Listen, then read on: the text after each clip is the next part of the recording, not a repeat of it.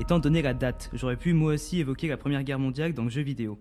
Malheureusement, je me voyais mal vous faire la promo de Battlefield 1. C'est pourquoi je vais aborder aujourd'hui un sujet qui n'est pas moins intéressant pour autant, la musique sur console 8 bits.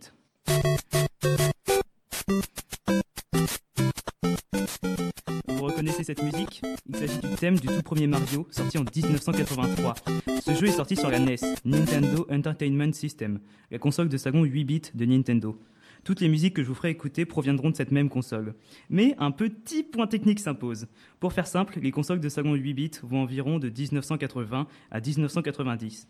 Pour ceux qui ont écouté ma chronique en mai dernier, je sais que je vais me répéter, mais c'est nécessaire. Avant l'arrivée du CD, le son sur les consoles de salon n'était pas géré de la même façon qu'aujourd'hui. La place étant limitée, des sortes de partitions électroniques étaient stockées sur les cartouches, la console devait ensuite les déchiffrer.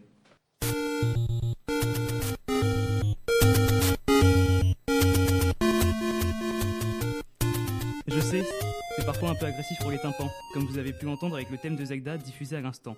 De nombreux thèmes musicaux emblématiques ont émergé sur les consoles 8 bits. Les musiques connaissent forcément de nombreuses restrictions. Ces musiques ne contiennent au maximum que 5 pistes. Deux pour les mélodies, une pour les basses, une pour les percussions et une additionnelle servant rarement pour les bruitages préenregistrés.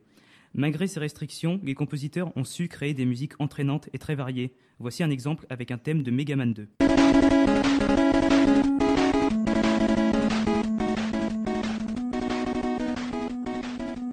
Étant donné, le nom étant donné que le nom de- d'origine de, Megaman est Rockman, la plupart de ces musiques ont des sonorités rock. Si vous voulez entendre du bon rock en 8 bits, je vous, je vous conseille les compositions de Tim Follin. Retenez bien ce nom, Tim Follin. C'est le dieu de la musique 8 bits. Il maîtrise cette discipline à son paroxysme. Car oui, composer sur console à cette époque nécessite des capacités de musicien et de programmeur. Ce n'est pas donné à tout le monde. Voici un exemple du génie de Tim Follin.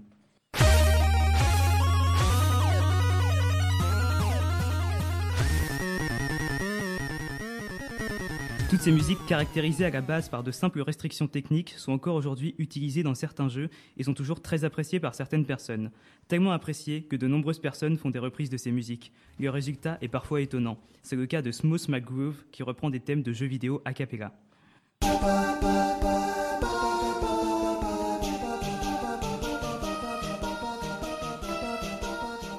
Ces musiques ont également donné naissance à un véritable style musical, le chiptune. Ce style est caractérisé par l'utilisation de sons provenant directement de consoles de jeux. La Game Boy est très utilisée dans ce domaine. Sachez qu'il y a même de véritables concerts de chiptune, les musiciens jouant littéralement de la musique en live depuis leur Game Boy grâce à une cartouche spéciale. Je vais donc clôturer cette chronique en vous proposant d'écouter un exemple de musique chiptune. Voici Space Invaders par le groupe Pornophonique.